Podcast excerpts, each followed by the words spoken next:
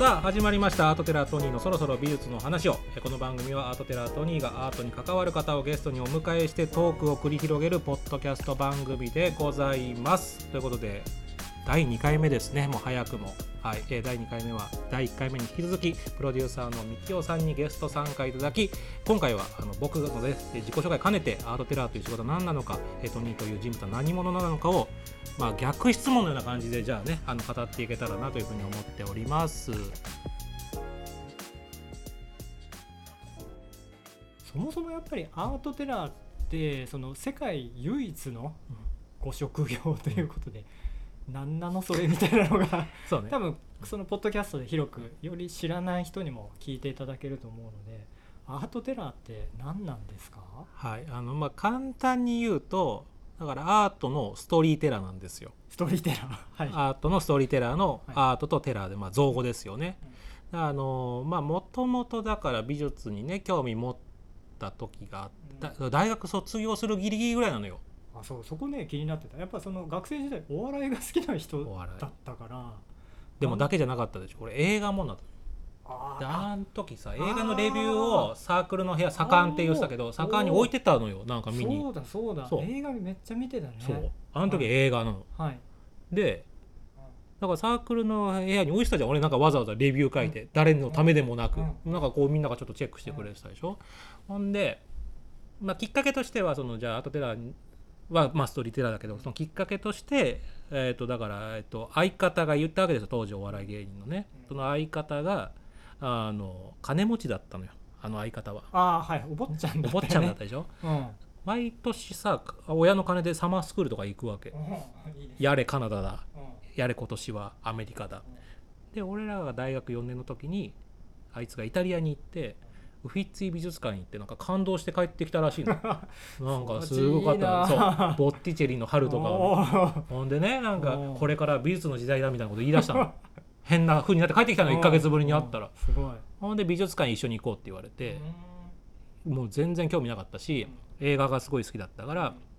で映画館その他だったら映画館行きたいなって言ったらあの2人とも当時千葉に住んでたけど上野の美術館を一緒に行こうって言われて交通費と展覧会のチケット代出してあげる、お坊ちゃまだな。まあ、じゃあ行くよみたいな。渋々ついて。それがねフランドル絵画展みたいな感じだったの。でメインはねフェルメールの画家のアトリエ。今絵画芸術ってタイタイトル変わっちゃったけど当時画家のアトリエで。それをね見に行った。その当時さ俺フェルメールも知らなかったのまあ知らないっすよあの時の大学生は、そうでしょ？でさ 行った時にさうん。相方が絵見てさ感動、うん。なんかアテレコするわけ。おばちゃんのセリフとか。ああはいはい。あそれなんか原体験っぽいですね。な面白かったのそれが単純に、うん面白いなみたいな、うん。なんかなんか美術に対して構えてたのに相方が結構ボケるからあ面白いなと思ったしそれとね俺当時まあずっとネタ作ってるの俺だったからツッコミだったけどね、そうするとギャグ漫画とかコメディ映画とか見てる時にどうしても分析しちゃうわけ。あこうやって笑わせたいんだなって。ここはこうやって振りになってるなみたいな。でね美術品もね結構笑わせにかかってるのがあるのよ。あ見える。見える見える。農民画とか見てると、酔っ払ったお,、うん。おじいちゃんとかが寝ててそこに犬が近寄ってってるシーンとかあるわけ。次の瞬間に、まあ、ペロペロ舐められるのか最悪おしっこかけられちゃうのかなとか。だもう笑わせにかかってるのね。そういうシーンが随所にあるわけなのに誰も笑ってないのよ美術館で。いやそうでしょうだって。みんな芸人じゃないから。そうだけど当時の人は笑わせてた。だってギャギャグだから。あだからさ美術ってさだってなんか今絵画っていろんなジャンルがあるわけでしょ？今はだってテレビもあるし映画もあるし雑誌もあるし、はい。でも当時のもう視覚なんだビジュアル文化ってそれしかないんだからそこでお笑いやりたい人もいるしギャグをかやりたい人もいるし泣かせたい人もいるしいろいろといるわけじゃん。だからわ笑わせてるものもあるのに、うん。なんか一緒くたにね絵画って真面目なものってイメージでみんな見てるから笑ってないのを見た時に当時はもうバリバリ芸人だからあのなんだろう震えたよ。これは地獄だろうと思って。ギャグ漫画当時のギャグ絵画家にとっては。絵画家っていうのは逆ギャグ画家？わかんないけど。お笑い画家がいたと思うの。はい。お笑い担当の人。うんうん。もう滑ってる状態よ。うん。かわいそう。成仏できない。そう。でこれをだからキャプションってよくね解説文あるけど、これ見た時にこれちゃんと伝えてあげる人がいないといけない。なだから美術ってすごいまず相方と見に行って単純に面白いなと思ったのとでフェルメールの意味で感動してすごいいいなと思ったのともう一つこれちゃんと語る人がいなきゃいけないなって思ったのもなんか同時になんかいろんなことが押し寄せたその日に。でなんか美術をちゃんと伝える人がいればいいのになって思ってたけど当時芸人だから、いればいいのになをずっと思ってた感じ。でも結局その後まあいろいろとあって解散するんだけどあの美術結局一人も現れなかったのね。なんか美術をなんか解説いるよその美術評論家の方とか解説する学芸員さんとか。でもさ皆さん喋りのプロではないからやっぱり自分はほらお笑いから入ってるからやっぱ喋りで興味持たせたいなっていうのもあってだからそのアート界のストーリーテラーっていう意味でアートテラーって名乗ったのね。だからそれがなかったからそれが本当にきっかけだしで今名乗ってるけどやりたい人いたらもっと名乗っていいと思ってるの。だからアートテラー俺だから世界叩く人って今言われてるけど、はい、早く弟子がうん、欲しい。あのだからねギルド？ちょっとつまんないアートテラー出てきてほしい、ちょっとつまんないのがいいの？うん、俺より面白いの出てきたら仕事奪われちゃうから。それなんか1回目で言ってたその構成作家視点もある理理想論としてはへちょっと面白くない人出てくれたらー。やっぱ一人だからさはい。毎回自分と比べられちゃうわけだから前回のトークショーの方が面白かったなみたいになっちゃうじゃん。うんうん。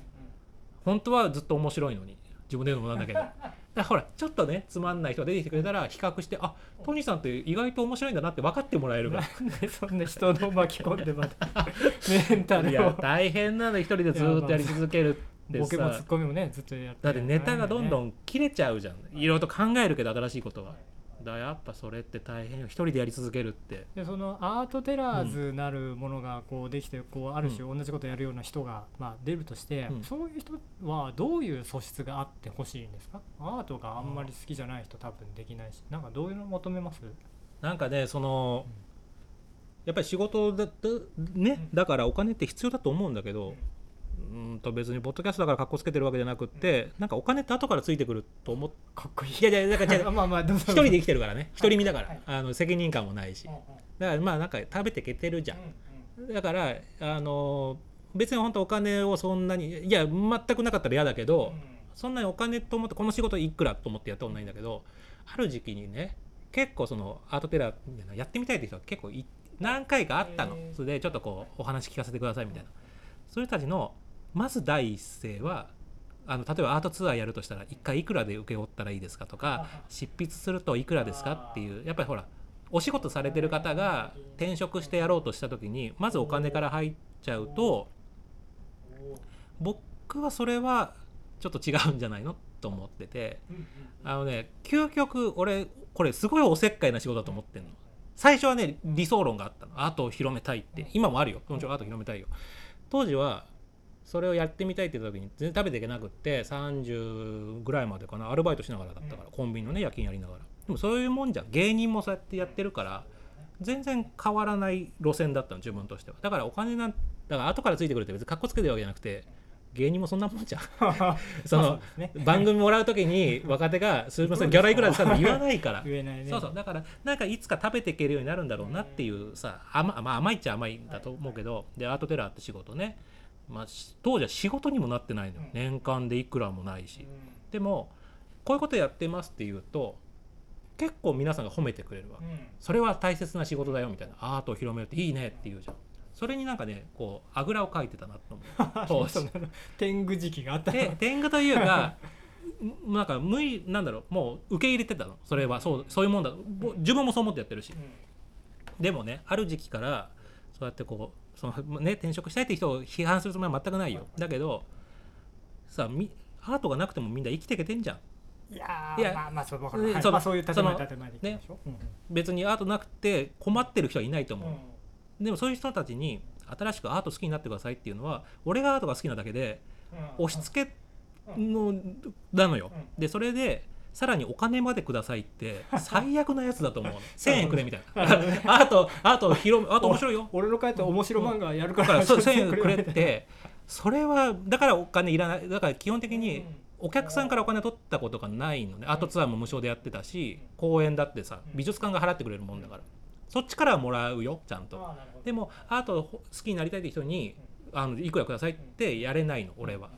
でそれって例えばいや例えばヘビメタが好きです。例えばじゃあ自分がね。でヘビメタだったらヘビメタテラーだったら 多分アートテラーほどいい仕事ないとは言われてなかったかもしれない。それすみませんヘビメタの人好きですよね申し訳ないけども。なんかアートっていうものがなんかいいものすぎてアートテラーって仕事がすごいいいもののように見えてるけどヘビベタだとか例えばじゃあ例えばゴキブリテラー俺はもうゴキブリめちゃめちゃ好きでゴキブリの良さを広めたい。そして1000円ください。こんなやつ来たらうざいしふざけんじゃねえよなの。だから今は仕事を受ける時とか仕事の中の立ち位置としてアートを広めるっていうことはおせっかいなことをしてる。うんだけどそれでも広められる自信があるからやってるなるほど。そのはい。みんなだから昔はねアートはいいもんだから教えてあげることがいいことともう無条件に思い込んでたけど今はちょっとそれはなくなってきたからそういう気持ちがある人だったらやった方がいいと思う。でもなんかアートがすごい好きだからこのアートを広めたくてっていう人がさらに無償でできないんだったらあ、ね、だからアートがいいものなんだからお金を取って当然って思うんだったらアートテラーではないと思なるほどう、うん。なんかその弟子みたいな言い方しちゃったからうん。うん若手みたいな感じだけど、うん。なんかこう6070の脱サラしたひょうきんなアート好きとかの おじいさんとかがとにかく近くに寄ってきたらどうなの？いやいいいいんだけど ほらあの美術館でボランティアガイドってあるあるのよ。美術館で。やっぱりそれ美術それはちょっと僕は反対してる部分があっていやないよりはあった方がいいんだけどボランティアさんだからってもう任せちゃうとその人がただ美術好きな話をしたいなるほどだけの人もいらっしゃるじゃん。中にはね。もちろんちゃんとしてる人もいっぱいいるよ。はい。だけどそれはボランティアだから美術館側も言えないわけじゃん。うんもっとこんな話してくださいと。でそのただただ自分のしたい話だけの人にもし当たってしまったらね最初に美術好きになりたい人がはい。うわなんか全然面白くないわって言って消えちゃうかもしれない。だから僕はガイドさんは少なくとも交通費でもいいけど何かしらやっぱり金額がなって責任感がないとそういう人が立たないとうんやっぱダメだと。だから俺も美術館側の仕事は基本的にはやっぱり無償は基本ないからそれはもらってる以上あの自分のしたい話をしてるってつもりはないかやっぱこういう話が必要だろうっていうのを考えてやってるから。それはすごくいい話で多分それがなんかアートテラーとは何かみたいなその境目というか、うんうん。みたいなところをうまく表現できてるな。かな。だからそこはちょっと自分の中で考えてるところだよね。アートテラーって名乗ってるじゃん、うん。アートのストーリーテラーで全然まだ浸透しないの。はい。こんだけやっても。うん。しょうがない。それは俺が悪いんだと思うけど、うん。一回さ横浜美術館でねまあ多分今度こういう話もすると思うけど横浜美術館でデビューしたんですよ。でアートテラーって名前ね考えたわけ自分で。そしたらね最初の一番最初のあの呼び込みうん。イベントの日のあ館内放送。30分後にアートテーラーの いや服屋になってますやん。服屋になってますやんと思って。そっちが考えろって言うから必死にアートテラーって名前考えたのに。思って。それが5分前のやつもアートテーラーだったの。まあでも芸人だからさ、うん。そこはさいじってスタートじゃん。あの、うん。いいさっきは言われましたけど、アートテーラーじゃないですからね、テラーですからね。でもお客さんはそれなりにちょっとクスクスとなってね。で、終わった後にその音声やった方が、ね、呼び込んだ方が、すごいもう申し訳なそうに、うんすみません、名前間違ってしまって申し訳ない。あ、いや、全然いいですよ。さっきはね、芸人だからちょっとこう強めに言ったけど、別にそんなに怒ってるわけじゃないですから、いや、もう覚えましたから、もうテラーですよね。わかりました。ほんでさ、3ヶ月後にもう一回ね、仕事なんか行ったらね、アナウンスでね、トニー・テラーさんってもうごちゃごちゃになってるやんみたいな。トニー・テラーいいねなんかプテラーのそうテラーの方だけはのあそれがさで結局いまだにさそれはその最初だったけど例えばね仕事でねやっぱりこう展覧会自分のお金払ってみた時に一応領収書切ってもらうんだけど、アートテラーです。うん。カタカナでアートテラーですって言っても、アートテラカタカナのテラーってはい困るのね。そういう会社かなみたいなね、うん、カタカナのテラって何なのって思うじゃん、うん。テラーもまあ確かにでもテラーとテラだったらテラの方が派だしあと JR でねこの前、うん。新幹線代領収書アートペラーに パピプペのペラーになっててうん。なんかこうこの人たちもき言いながらなんだろうペラーってと思ってくれよと思うの。やっぱでもトニーの滑舌も悪い。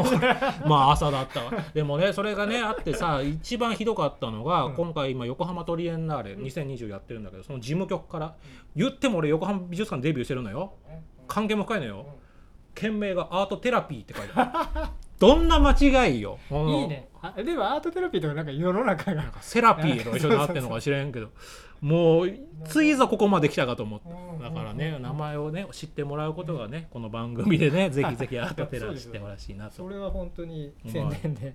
宣伝したいと思います。届いてほしいです。そこそこからですよ。はいまあ、ちょっと経歴、時系列でいくと、うん大学卒業をして、まあ、美術もお笑いもやりつつ美術と出会いがあって、ミクシーで批評を書いてたんだっけ、そうだからそっかさっきも言ってた。でで美術興味持ったのよ。ねあ面白いじゃんと思って。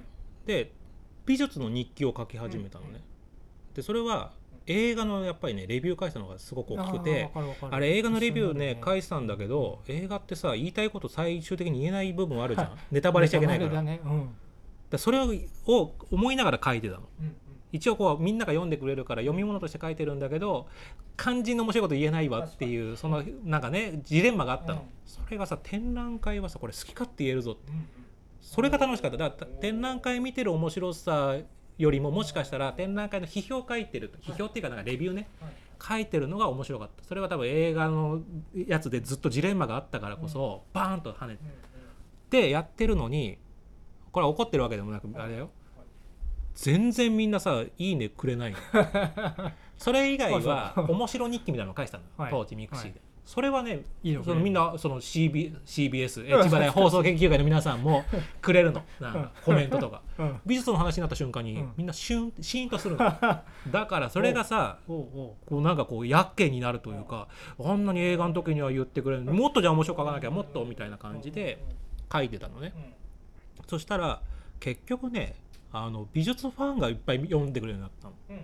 もうだからリアルな友達じゃなくて美術友達。そうそうなんかミクシーでつながったうん美術好きの人はこれ面白い面白いって言ってくれてて、でそれをあの実際話聞きたいっていう人が結構増えてきたの。よ、だからなんかコメントだだって200埋まるんだよコメントが。すごい。あの当時で。すごい。あれびっくりした。俺も本当にだからそれでねかでそれでなんかねあのトニーさんの話実際聞いてみたいですって人もいらっしゃったからたんだけど美術館にコネなんてないからできたらいいですよねみたいな感じのコメント。ですで半年ぐらいそういうなんかいろんな人が書いてくれてもいややれたらいいですよねぐらいだったの。でなんかある時にこう美術の記事だけ振り返った時になんかすごい自分が軽薄な人間に見えてきた。その返し返してるだけじゃん。だからね。だから実際頼むだけ頼んでみてダメだったらダメでしたって言わなきゃなと思って。で別に美術の専門家じゃないからさ毎回そのためにすごく勉強して書いてたのだから人前で喋れる自信がなくって唯一マグリットっていう画家がねあのベルギーの画家なんですけどマグリットはすごい好きだったからマグリットだったらまあ1時間なんか喋れるかなっていうのがあってたまたま横浜美術館でシュルレアリズム展がその時やってたから横浜美術館さんに連絡入れたの。実はこういうこうミクシーのねこういうのであの話聞きたいって人がいるからあのまあ最初はねミュージアムガイド的な感じでこそこそっとだから他のお客さんの迷惑にならないようにやらせていただくんでいいですかって言ったらあまあそういうことだったらいいですよ。でねそれをさやれることになりましたと。その美、まあ、次の美術日記の時に重大発表みたいな感じ。でねえーっとその時そのリアルじゃなくその美術好きな人200人いたのマイミクさんの中でね。大体ざっくり。で200人中俺は5人来ればいいなと思ってたなぜならその時お笑い芸人やってましたしあの某吉本興業ってとこなんですけどもう某でも何でもねあのチケットノルマが厳しいんですよ。あそうなんだ。なんか10枚ぐらい買うの。はい。それをささばかなきゃいけない。そうそういうのをさ友達いなくなっちゃうっつって。記事で書いて日記で書いてんだよ。でさみんなさその美術好きな人もなんかこのね美術の記事がすごい面白いから応援お笑いも応援してますと書いてくれてるわけ。だからねライブのね告知とかしてもね誰も来ないのよ。だから俺はさあの時は美術好きな人がツインツインでコンビだったけどツインツインのファンになってくれたらいいなと思ってやったの美術を広めたいというよりは。それはもうだって当時はツインツインだからね。だから200人のうち結局なんだかんだ言ってお笑いライブ来てくれないから、まあ5人来ればいいでしょだと。それがね40何人とか。おおすごい。で奈良とかさ大分からも来てくれるえーすごいってなったのでそういう横浜美術館にまた連絡入れて「すみません40何人になりそうなんですけど、うんうんいやもうそれちょっと話変わってくるから」みたいな。迷惑かけちゃうからそうそうそう。だからそれで会場貸してくれたんですよ。ええすごい。あのうん。部屋をね。でそこでちょっと1時間話してみたらどうですかって言ってやらせてもらってそれがね一番最初のこう人前で喋るデビューというか、はいはい、オフラインイベント。こそうそう。ツアーにもつそれねミクシーのだけのイベントでうん。40何人いらっしゃって、うん。だからその時はアートテラって名前なかったよ。でそれをたまたま見ててくださった横浜美術館の、まあ、今辞めちゃったんだけど天野太郎さんって学芸員さんがいらっしゃって、まあヤクザみたいな外観なんですよ。外観だけで中中身もそんな人なんですけど。ひどいやつですね。それがね最初に対応してくれた学芸員さんっていうのは人生で初めて会う学芸員さんだったのよ美術館に行くけど学芸員さんって会わないから基本ね。でもう本当にソフトな感じで眼鏡かけて優しい。あこういう人が学芸員さんなんだって人とやり取りしてたんだけどいざ本番迎えたらそのなんか学ヤクザみたいなのが来てお前かなんかおもろいことやるってやつ。で俺もその人はもう学芸員と思ってないからそんな人は僕の中では学芸員じゃないから。怖い人あ そうそう違うだろうっつって。そして俺もか泥塗るなよみたいなうちの缶にみたいな感じ。で見ててやろうわみたいな感じで。それまですごい楽しい日だったのにうん。なんか怖い。怖えのがずーっとなんか腕組みして見てんの。なんなんこれ。あまあそれでまあ、まあ、きでもお客さんがね来ていらっしゃってるから頑張ったけど頑張ったらその学芸員さんが天野さんがこうまあおもろいからこれをうちの美術館のあの公式イベントにしてこうって言ってくれてその時は吉本興業に僕がいたんで吉本の芸人っていうといわゆる闇営業になってしまうの。で トレンド。トレンド。だから名前考えろって言われてね天野さんがその時に言ったのが美術漫談師ってどうやって言われた もうクソダサいなと思ってそれで考えたのがアートテラ天野さんがいたからその場所にも行ってるしな名前も天野さんがいなかったら僕はああのアートテラになってなかったと思う。これあれですねあのブログあ違うポッドキャストのリンクも貼っときますね。このえー天野さんとの出会いのえーとブログ記事が書きました書きましたうん。天野さんの。貼っときまだからそういうことがあったのでなったので、うん。だからそそれであの、ね、1年ぐらいはね二足のわらじでしたね、うんアートテラーとしての自分とツインツインとしての自分がいましたね、なんかちょっと脱線しちゃうんですけど、その吉本の養成所も通われてたんですよ。何を NSC 何をの学ぶの？NSC12 期生なんですけど、はジャングルポケットとか渡辺直美ちゃんと同期ですからね。一緒に合同コントやってたからね。えー、あのとすごいね。斎藤君なんかだってうん。出身地も一緒だし、あそうなんだ。出身地一緒年齢も一緒だし。うん。ま珍しいの年齢。なぜならあの俺相方がさ帰国子女だから相方はね1年ずれちゃったの。同級生だったけど学年ずれたから大学卒業してから1年間フリーターやってて。NSC 入るタイミングずれたそうずれた。ん。だから基本的に NSC って高校入ってから卒業するか大学入ってから卒業するかだから同い年がほぼいなかった中でたまたまが斎藤君だったんだけどやることはねダンスとか。あ踊りを練習するの？ダンスあと腹筋させられるなんかね。体で発声発声とかそういうの練習ですか？そういうの。あそういうのなんだ。のでまあ一応ねやっぱコントとか、えー、とお笑いのね授業というよりはネタ見せなの。だはい。からそれがさあの朝行くでしょ？まずね授業行くじゃん、いネタやれるやつはそのくじ引きじゃないけど名前を書いてこう入れ渡すのそれこそさ今思い改めて思い出したけどさ一期上の先輩がね当時は厳しいわけ、お前らみたいな。えー、大会系そう大会だけどもうえチョコプラさんだよよく考えたら。今考えたら。チョコプラさおん松尾さんとかにービクビクしながら、えうん。まあ怖そう。怖かった当時は。今はそんなないでよ絶対、うんでやばいそのうんうんそれ多分ねみんなうちらが同期になった時もやっぱ教える時にはやっぱ下に厳しくしてたって言ってたから多分しなきゃいけないんだと思うけどそれでさこう出せるやつはねやるじゃん。でくじ引きのように1番から順番に書いてってで講師の先生が来たらじゃあ1番なんとかコンビネタやってみようみたいな。でやって公表されて次みたいな。でこれが1時間半授業で行けるとこまで行くからくじ運が悪いとせっかく行ってるのに何もせずに終わるっていうのが多くてうちらはもう本当にネタはいっぱい毎回作って持ってってたけどまあいや大体5割6割かなあのくじで選ばれるのはっていう。でも本当にさうちらはさやっぱりちょっと尖ってましたし。あ 尖ってましたか。中学校から組んでやってたし、はい。ほらあのうちのサークルの発表会とかも出てたじゃん、背負ってるもんがねだから、そう、ん。だからある程度やれるやれた上で入ってるのよ、うんうんうん。で基本的には NSC って半分、まあ、8割ぐらいは中でコンビ組むから完全体として入ってくる人はほぼいないのね、でそうしてうちらがそれこそさしこの放送研究会のさ舞台とかでも10分とかやったりしてるわけじゃん。で当時はね1分ネタの時代だったんですよ。うん。エンタの神様とか入り始めて。でいショートでショートコントのショートでしょとすぐ笑わせないといけだからなんかお前らギャグやれみたく言われて、うんそれをやらないのねうちら。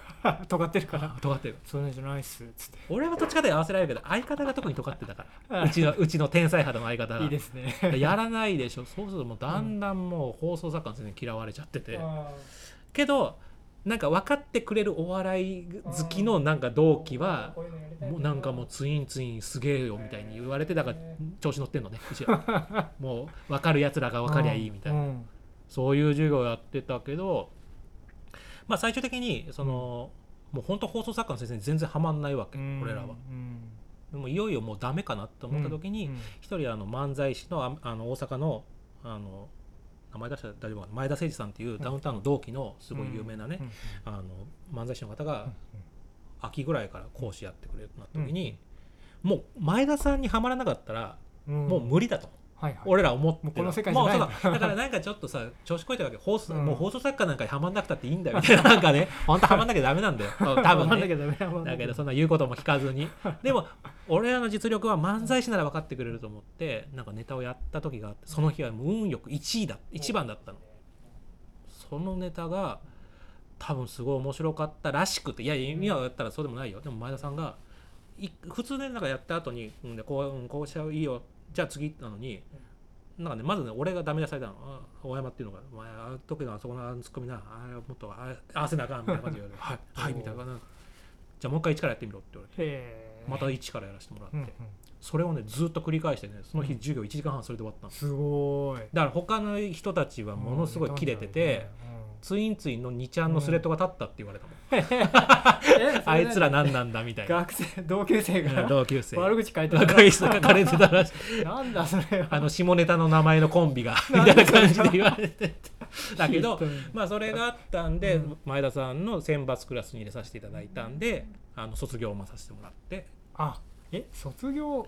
つまりねルールとか600人ぐらい入るんだけど、卒業公演に出た人たちがあ。残るの卒業公演に出なかった人はそのまま採用な。卒業公演に出た後に一応契約というかで芸人として登録できんの。あだから俺は前田さんたちの前田さんの卒業なんか何人か出せるその枠を持ってるんだけどそれぞれの講師が。あの前田さんに選んでもらわなかったらもう吉本にも入ってなかったしあれは本当にものすごい。すごい。そういうフィルターの機能はあるある。あるあるあるある。いやすごい。さらに脱線するとあの、税金の納め方とかああいうのは習うんですか？習わないよ全然。あでもねなんかね多分当時あのね名前出しまあ多分あの当時めちゃイケ辞められた方がめ ああへえうん。あのまあ時だった、伝わるよ。伝うんあの時だったから、うんうん。なんかコンプライアンスの授業があったよあ。一回。ああなるほどねやっぱそういうのあるあったあった。俺さそのさほにゃほにゃ軍団に誘われた女の子とか近くにいたよ。俺もなんか別件で会ったことはあるけどそうでもそうそうそういうのあったわ。なるほど。ああ面白い。あまあじゃあちょっとそろそろ。あそうねビーズは話そうでしたそうでした、面白い面白い、うん、じゃあちょっと戻すと、うんえーとあとあれか。えっ、とね聞きたかったのはね、アートツアーですね。アートツアーもすごい長い時間というか結構やられてて。やってるよね。アートツアーはね今ちょっとこう、まあコロナ禍はあれだけど、これはね結構自分の中では大きいターニングポイントだなと思っててえっ、とねバイトしてたんですよ。やっぱアートテラー始めた頃全然食べていけないし、でバイトがねコンビニの夜勤とそれから土日はねあのホテルの配膳をやってたの結婚式。でこれちょっと自分で言うと自慢になってしまうんですけどどのバイトやってもバイトリーダーになるんですよ。バイトの才能があるんですよ。なんだそれは。わかんないけど。どれやってもね。あそういうこと一回だけ脱線していい？ここ来てもいいから。どうぞどうぞあのレンタルビデオのゲオで働いてた時うがあるんだけど映画がすごい好きだった。から千葉なの？あ違う地元の。でねやってたのうん。やっぱ才能がね発揮されるのがあってでね当時さ5本で1000円みたいなキャンペーンとかたまにあるじゃん。あるでしょ？うん。それをやるとその1週間後に地獄のような数が返却されるじゃん。ううで俺映画当時好きだったからどこの棚に何があるってのが分かってるからもう自分の中でもうこういったらいけるってなるの。最短ルートでそう。で15個持てんの、うん。でねその仕事が休みでも夜中1時ぐらいにかかってきて大山だから大やんって言われてたんだけど 大やん来てくんないって言われて、あのもうビデオがもう返せない。終わっしじゃあ行くよって言ったらああの当時ついた俺の通り名が返却の神様。返却の神様が来た。みたいな。尊いなよしじゃあ返却するかみたいな感じ。うん多分一番人生輝いてた瞬間ね。神様と言われてただからさそすのね。エッチなビデオもさ場所も覚えてる。るでもやっぱり女子からもやっぱりああれがね早く返せることがね褒められてたもんね。今カテゴリーとかなんか面お白そうもうそれも覚えちゃってるそれはさ俺も別にさまあ男だからそういうの見るけど、別にそこまで詳しくなんなくていいから、うん。やっぱ返却の神様としてはそこもスピーディーにいかなきゃいけないから、もう女性陣からすごい褒められてた。すごいっすね頼れるわだからそうやって何やってもバイトリーダーになるんだけうん。ど結婚式場でもいよいよ俺黒服着させられ配膳ってねあの、まあ、結婚式でさ、あのこうサーブするんだけどそれがまず親戚テーブルを任されるようになる。これはやっぱりちょっと格が上になる。さらになんかもう指示する係までなってていよいよ俺これままだと社員にさせられるところまで来てしまったの。キャプテンさんに気に入られちゃってて。それでうん俺どうしたらいいんだろうみたいな。あでアートテラーで食べていけてないわけうん。当然、うん。ねお仕事もないし、でその時にでもアートテラーってさしかもさ横浜美術館でやらせてもらえるようになったんだけど結局横浜美術館展覧会ごとに呼ばれるんで、うん。展覧会って年間に多分34回しかないから年間4回ぐらいしか仕事がないわけ。ででもどうやって広めていくんだろうってのも分かんない。コネもないから。でこれアートテラーで俺は何をや広めるって言ったのに いいね何してるんだろうって思った時うんうん。に、じゃあ少なくても土日にこうアートツアーみたいな感じで美術館行きましょうっていうことをやったら少なくても十何人ね、それね。増やしてるわけでしょ？これをじゃあ最初は多分そのね、えー、とバイトの休みの日にうん。土日たまには休みがあるからやってたんだけどいよいよ社員になる時にもう排水の陣でその給料分減らしだから土日の休みだから給料ゼロにして、でアウトツアー無償でやってるから排水の陣よね。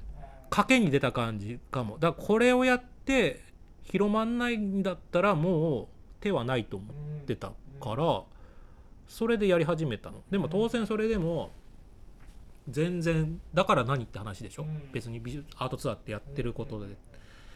やっぱ23年やっていくと美術館側からうちにも来ませんかとか、あと逆に連れてくことによってなんか学芸員さんがガイドしてくれたりとか、でしかも俺がお金取ってないっていうのも分かってくれてるから、ね。だからそれでやってくれてそこからねあの広がってったから、あそこでなんかやっぱ自分もう生活一気に苦しくなったけど、あの賭けはやっぱり大きかったと思う。あそこでこうなんか自分の中では多分そう人生で一番なんだろう、うん、かけた時はあそこだった気がする。うん。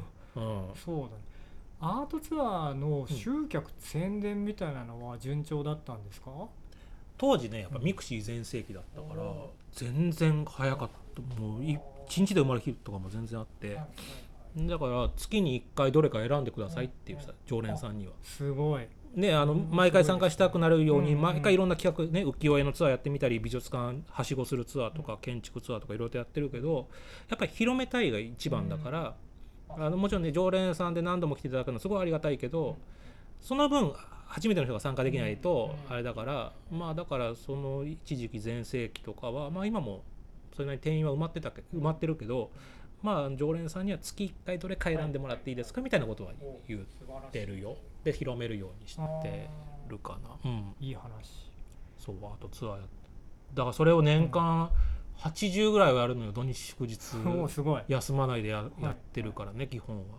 だからゴールデンウィークなんて一番つまんないよ俺にとってはああそうなの。世の中の人はいっぱい楽しむけど うん。ゴールデンウィーク来るためにうん。7, 7連休とかの時なんかは7本企画考えなきゃいけないからうん。大変だったけどそれは休まないって決めてるからうん。やってるしうん。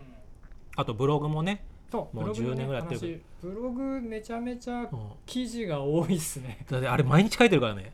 一日も休んだことない。まあ年始年末はさすがに休むけど、もうこれもだからアートツアーとアートブログはやっぱりそれもう決めてて、やっぱりもう毎日書く毎週土日やるっていうのはずっと自分の中ではもうあのコンテンツ量の美術ブログはないんじゃないですか？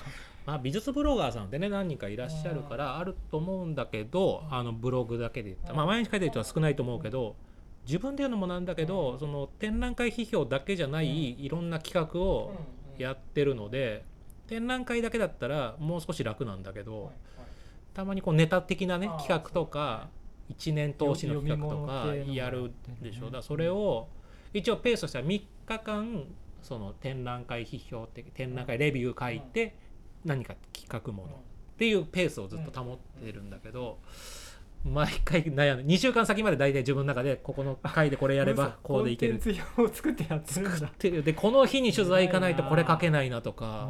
そう。それやりつつ今ね連載もさせていただいたりとかしてるでしょ。一回いや一応ちゃんと全部連載は落とさないようにしてるんだけどどうしてもその日に書けなかった時あったでもまあ連載頼んでくださる方って大体僕のブログ読んで面白いと思ってくれる人がやってくれてるからね。いいんだけどすいませんあの今日この日はちょっとあのどうしても間に合わそうでも翌日の午前までには書きますんで。でもブログはアップしてだよね。って言われて、うん、で ですよねみたいなさ。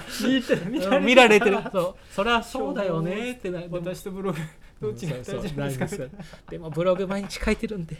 みたいなこと。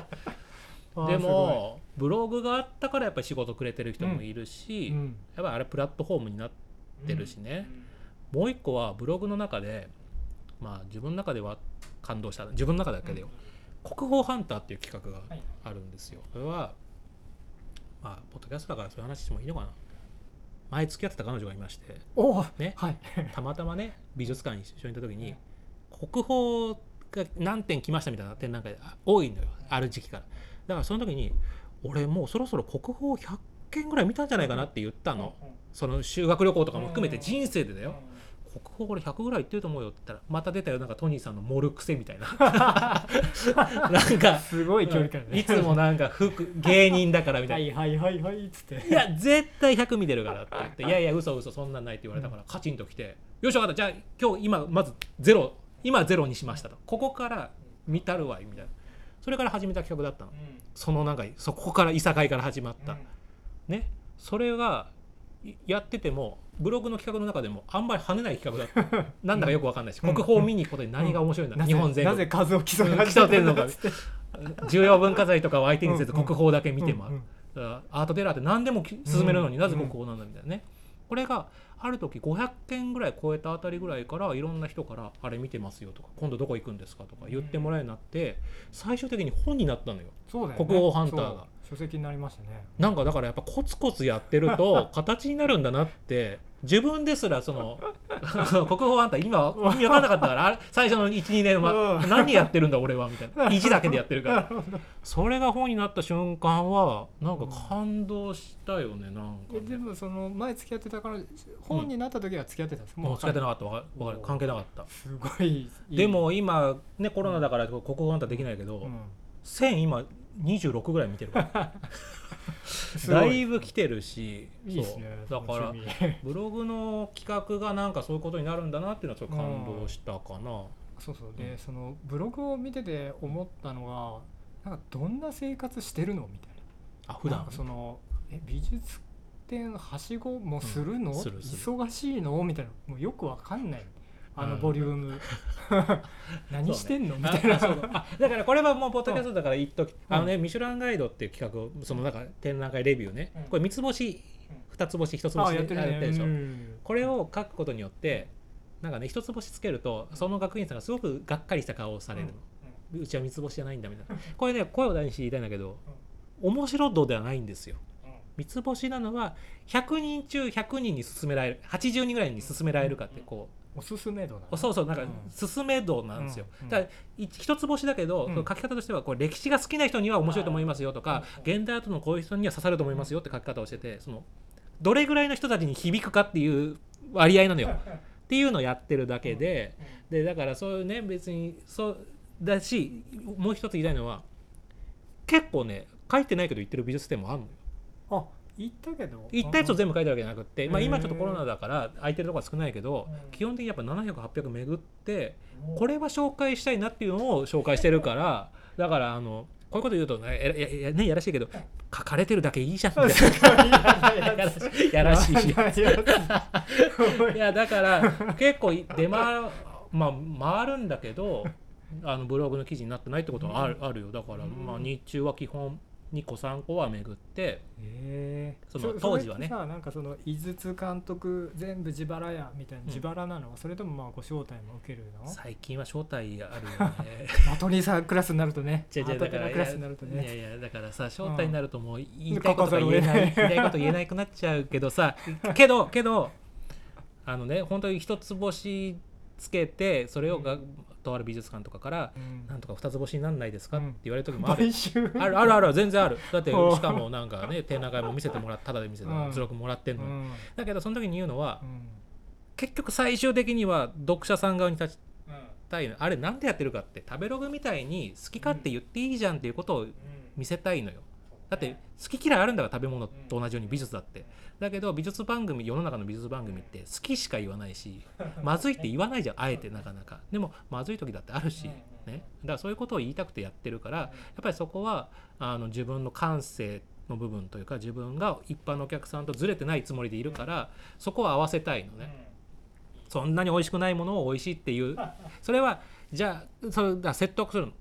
仮にねあの韓国何度もやり取りしてるからなんとかさんのことも分かる。うん。でも僕はここで2つ星とか3つ星つけてそれを信じていった人がいて、あれ？これ違う？あれいつもトニーさんだったらもっとつけないのにってなったら次にもし本当の2つ星つけた時に、あのそれが信用されなくなっちゃうからだからこれはそういうことですよみたいな、うん。なんかそのね。まあ当たり前っちゃ当たり前なことですよって言っね。てそうやってなんか認めてもらってるから、うん。そこはこうでもでもやっぱりね三つ星つける時は勇気いる。ああそう。それだからこそね本当の本当にこれはっていう時に出すし逆のパターンもあの一般の人はあんまりスルーしてる展覧会だなと思ったけどこれを三つ星つけることによってより言ってくれるんであればうん。批判来るかもしれないけどうん。もう行っちゃおうとかいや一番悩んでるよ。でもそういうふうにさっき言ったように書いてない展覧会もあるから。まあね。紹介してないのもあるので。だからそうね。だからそう日中見て家帰ってきてから記事書いてもう寝るまで仕事してるか。だから寝るまであとってらやってる時は多いよ本当に。もう美術館開く時間からもう午前中行って、うん。なんなら2軒もはしごして家帰って記事を、まあそのテキスト書くみたいな、はい。そういうのが基本なんだ。そう。だから家帰ってまあ一人暮らしだからってのもあるけど食事とってなんかのんびりしてっていう時間はないしあとアートテラーで休みって一日もない、あそうですね。今日もね平日なのに。うん、なんかなんなんか何かしらやってる。アおー。トに関してはっていう、はいはいはい。そのブログのちょっと話戻すと、うん。ブログの影響力ってのはどれぐらいなんですか？まあ何人ぐらい見てんの？とか、まあすごく経年長くなってきて。34千月間でも大してほら人気ブロガーさんとかに比べたら全然大したことないけど10万人ぐらいは月間で見てくださってるみたいで。いやだからね見てる人は結構いらっしゃると思うのありがたい話でけど日常で一回も顔刺されたことないから あんなになんか顔出て仕事が顔出てるけどおいこれ本当どなんか日本に届いなんかパラレルワールドの人が見てんじゃないのかなたまに思う時が。衣装着てうろうろしてきたな。いや あー一回だけあった。でもアートツアーやってる時に「はあトニーさんですよね」みたいなうん。ブログ読んでるんです。って方が一人だけやったけどそれそれだけ。あとは多分俺のそうブログは多分違う世界のい人でもななんかトニーが衣装着て美術展ずっとうろうろしてたらそれはそれでちょっとうざいかな。そうだね。だから、まああと はほらさねさっき一緒も出たけどさやっぱこういうジャンルの人がいないからうん。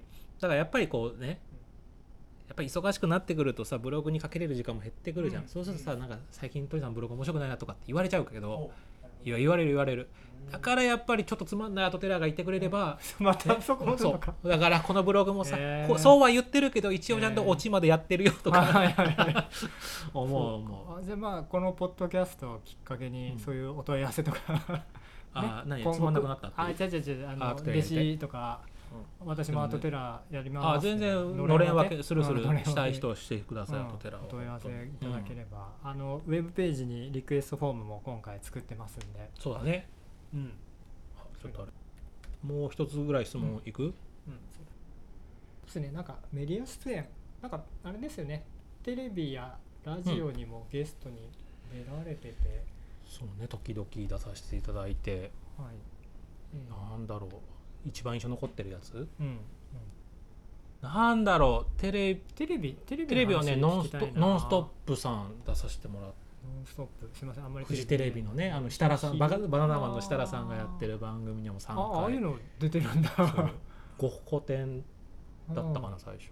それはスあタジオそうスタジオ行って収録のおおへ紹え介するのはやったしあとね印象で言ったらまあ何回かいろいろ出させてもらってるんだけどあのね BS の番組でそれこそまた「ホキ美術館。はいはい」の番組があったの。ホキ美術館を紹介する番組。ホキ美術館の収録で司会が俺と元 NHK のあのアナウンサーの住吉美希さん住吉さんだったの、でアート興味持ち始めた時に一番見た番組が BS でね当時やってたね NHK の番組で「迷宮美術館」って番組があったの。司会が段田康則さんとうん。住吉美希さんでええそれはね結構自分がいまあアートの番組って面白くないものが多いなっていう立ち位置なんだけど はい唯一面白いのはもうさ面白いね。クイズ形式でええアートのいろんなことを教えてくれる番組なの。それを見ていろいろと覚えたのもあったの。その住吉さんとまさか自分が司会やるんだっていうのもすごいテンション上がったし今が5年ぐらい前の仕事だと思うで台本見たら俺がなんか台本のとこに「ところでとあの住吉さんクイズです」って言って俺が 住吉さんにクイズ出すとこあるのおいおいついに俺が住吉さんにクイズ出す側になったぜはすごい興奮面した。白いねさらっと読んだけど、うん。ね、番組上、うん。そういうテイスト上、うん。もう内心うわ住吉さんに俺はクイズを出して迷宮ポイントを出すんだみたいな。当たるたびにカラーポイントがつくんだけどそれを思い浮かべてあれはなんか自分の中でもすごく印象残っていい人だったしね。うんすごい。そんなのやってたやねってるいろんなのやバカリズムさんの BS の番組出させてもらったのとかもすごい印象的だったし、あだからね仕事としてあのえっ、とねまず宮部みゆきさんと中野京子さんの怖い、ああ中野京子さん、怖い絵を描いてる。の怖い絵の展覧会の関連イベントで中野京子さんがみ宮部みゆきさんが宮部みゆきさんも中野京子さんお好きだったので、トークショーがあった対談。のこれの司会やらせてもらったの。で中野京子さんもいまだにお世話になってるしすごくお世話になってるけどまあちっちゃい時から俺宮部みゆきさんの小説すごい好きだったから、まさか宮部さんに会えるとはっていうね日だったの。でもそれも感動したし埼玉で県立美術近代美術館で浦沢直樹さんの展覧会があった時に内覧会に呼んでいただいて質問もさせてもらえたの。で俺一番好きな漫画が浦沢直樹さんだったもうそれも感動したの。その翌年だったのかな。でバカリズムさんが好きな芸人で一番なの。だからもう会いたい人全部会った。おお やりきった。やりきった。もうなんかこの仕事あとガッキーを見た時があって。えー新垣さんガッキーさんすごかった。楽器背高いってなんか。高い。四えっとね生命大進化みたいな展覧会が東京国立科学博物館であってその内覧会の日に、うんガッキーさんがねあの、まあ、プレゼンター的な感じでいらっしゃる普段そういうのミーハー出さないの？本当はミーハーだけど、うんなぜならアートテラーとして言ってるのに。なんかアートを見に来てる人なのに。なんで楽器そう喜んででもその日はもうそういうプライドをかなぐり捨てて あのマスコミのなんかこう順番待ちのところに並んで。うん。でね見たもう本当にやっぱもう綺麗すぎて別格なのよいやもうやっぱ綺麗な人ってこういう人なんだと思ったしなおかつその展覧会が生命大進化って展覧会で、うん。ピカビアっていうね単細細胞単細胞生物から恐竜にな魚になり恐竜になり人類になり最後だから人類コーナーでホモ・サピエンスのさそれがアウストラロピテクスとかズワイゴスとか並んでるような展覧会なの。せね、進化ってすごいなの後に、さらにすげえ進化の人を見てるから 最終形態。ピカピカビアからあんなんなってってこんなんなんのみたいな。それは尊いわ そうそう。進化尊い。いや俺もあれも感動しちゃったもん。なんかその綺麗とかそれだけ、なるほうん、そうあの感動ねどこであったとかじゃなくてやっぱあそこであったところのど感動。だからなんかいいね。いろんなことさせていただいてるねああの仕事のおかげで。そうそう、うん。でそうするとじゃあさこれまあ最後に質問にしますけど、こう最終形というか将来こういう仕事したいとか、うん。なんかどうありたいとかありますか、まあ、弟子なりそのパートナーなりは必要っていうのはまあ分かったんですけど仕事のまあ職種とか、これねうん。究極論だと思ってて、うん。アートテラーって仕事ない方がいいと思ってる あそういうやつ。うん。いや本当だって あ例えばね、うん。あらゆるジャンル好きな俺映画も好きだし最初に言ったようにうん。映画も好きでしょ、うん文学も好きでし。ょ、うん。映画の見方を教えますってはいい。ないじゃん、うん。今。映画評論家いるけど。うん。文学とかもそうだけど。だからアートテラーって職業があること自体が不健康な状不完全な状態というか変な状況じゃん。だからアートテラーって仕事って最終的になくていいと思ってるのね、だからみんながアート普通に興味持っていけばいいわけで。だからまあなんかかっこつけたわけじゃなくて究極はアートテラーって仕事なくなったらゴールだなと思っててそしたら今度はなんかわかんない盆栽テラーとか の能テラーとか何か別のジャンルになんかこうやれればいいのかなと思って必要としてくれる人がもしいるのであればね。だからそれが究極の理想なんだけどやってみたいこととしては展覧会をプロデュース的なしてみたいなと思ったらあの2020年9月に、えー開幕する、えー富山県美のあのお。展覧会でお。ちょっとだけキュレーションやらせてもらうことになったんで。すごい。なんか夢は叶いあれ？であとあとはあれあれああと冠番組もしたかったんだもうこれで叶叶った。っちゃった。だからもうもう今死んでも大丈夫、ええまだ頑張る。まあでもちょっと話聞いてマジリスすると多分アートテラーは多分なくならないかなと。うん。というのもなんかその今これから生まれてくる芸術とかはね別に説明不要とかねうん。親しみやすさが出てくるかもしれないけどやっぱ古典的なものとかは何かしらやっぱりまあうん学芸員さんじゃないけど、うん、分かりやすく伝えてあげないと、うん、よくわからないものになってしまううん。気がしますね。だからあとはほらあのトニーで名前でやってるけど、うん。今今年で378の年になるけど、トニーっていう名前が痛くならないまでは頑張りたいよね。あいついつまでたってトニーって言ってんだみたいな。そうですね、うん、そろそろね。なんかあのほらあと初心者のはい。設定だ、設定とか言っちゃよくないけど。あと分かんないはい人代表でやってるけど、うん。これがさなおじさんなのに。5060でも分かんないって言ってたら、あいつ何十年間分かんないんだってなる。なんで勉強してるの？そうそうすぐ抜けてってんじゃねえかみたいになっちゃうから。どどこまでこのキャラクターでいけるのかなっていう。いまだにね汗水垂らして頑張ってるけなるどほどね。この汗水垂らしてるのが面白いと思ってもらえてるうちが花で汗水垂らしてるのが痛く見えないまでは頑張りたいなっていうのは、確かにね、うん、そうありますね。そうですね、なんかその芸人さんだとわかんないけど最初いじられ役から MC へみたいな。なんかが上がり方みたいなのあるけどやっぱアートテラー新しいからね、うん。何が上がりなんだっけみたいな。ずーっとこう若手で見なくなってるから。これだけはだから自分見えてないけど、うん。まあ本当に目の前にある仕事ねいただいた仕事はもう何でもやるし必要としてくれる人がいればやっていきたいし、まあこの番組はね今後も長く続けていくんであれば、あそうね。だこの番組としての理想としては、うん。やっぱりもう僕のねあのいつもお世話になってる学芸員さんやあ関係者の方をゲストに招くんだけどなんかこのポッドキャストで新しいなんかスター学芸員を見つけたいね。あもう今までほら何度もやってきてくれてる人はさ気心知れてるからあれだけどうんうんうんなんかこの人こんな面白さがあったんだっていうのを引き出せるよううんうなんねこだから最初も言ったけどさ俺はファンが増えないけどこの番組から新しい なんかね学園さんのファンが増えたらいいなと思そうれはマジでリスナーの人とこの未知との遭遇っ てそう。いうか やばい知識やばいキャラクターみたいなのをそうそう。そうそう出したい出したい。本当に幸せだと思うので、だからそれが目標かね。うん。当面の。うんうん